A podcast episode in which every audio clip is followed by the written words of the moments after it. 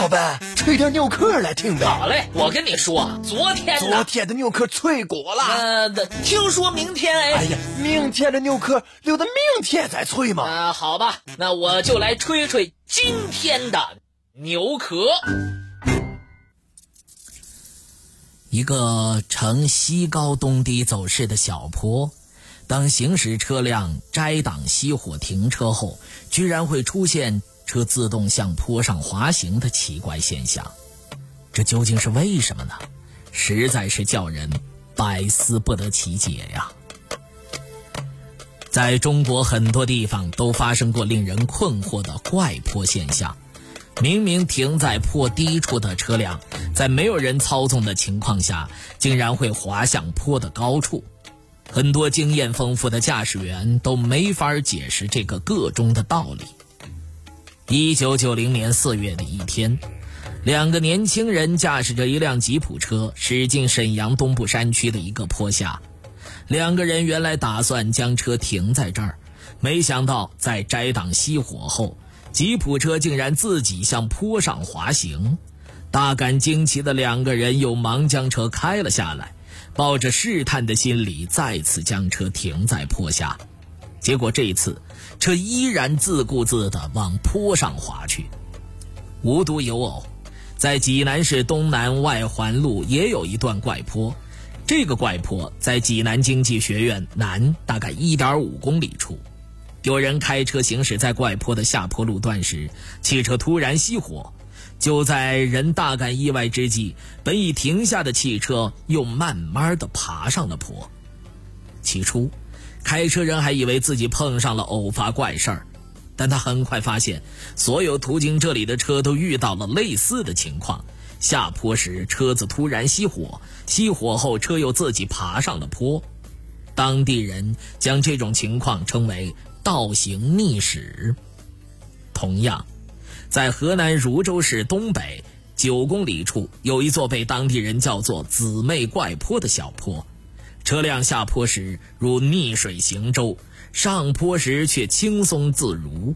更奇怪的是，如果下雨，地面的雨水竟会顺着坡度往高处流。除了以上这些地方，韩国、乌拉圭等地也出现过怪坡，这究竟是怎么一回事儿呢？有人认为，怪坡的出现实际是一种重力位移现象。在怪坡上，由于某种不得而知的力量的作用，车辆的重力点发生了变化，导致车辆在下坡时走不动，在上坡时不用费什么力就行驶起来。但这种说法还没有得到科学的证实，而就算是支持这种说法的人，也一直没有弄清楚，那改变车辆重心的力量究竟来自何方。还有人认为，怪坡之所以怪。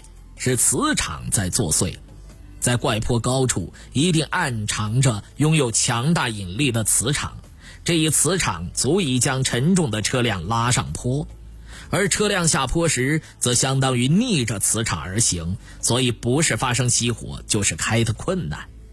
但如果怪坡真是怪在了磁力上，那么该地对不同地质地的物体会产生不同效果的力量，而事实。却并非如此。目前，在关于怪坡的种种解释当中，最为科学家推崇的，当属错觉说。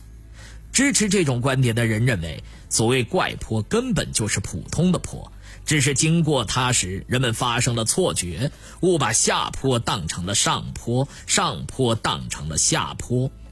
如果细心观察，就会发现，现在大多数怪坡旁都会有起伏较大的坡。人们在经过怪坡时，拿怪坡旁边的坡作为参照物，难免会发生视觉上的误差。这种错觉说的确能够解答部分地区的怪坡之谜，但并非所有怪坡旁都有特殊的参照物在混淆人的视线，也并非所有关注怪坡的人都会对这个答案心服口服。人们曾用水平仪器对一些怪坡进行测量，发现它们的怪。货真价实，车辆径自向上，确实是滑行的，而不是下坡。著名的物理学家李政道曾经开玩笑说：“如果哪天自己解决了怪坡之谜，那说不定就能再拿一个诺贝尔奖了。怪坡的数量不少，人们可以找一处怪坡，好好体会一下在上面行驶的感觉。那些怪坡在出名之后，逐渐从交通要道变成了旅游胜地，而这无疑是一件好事儿。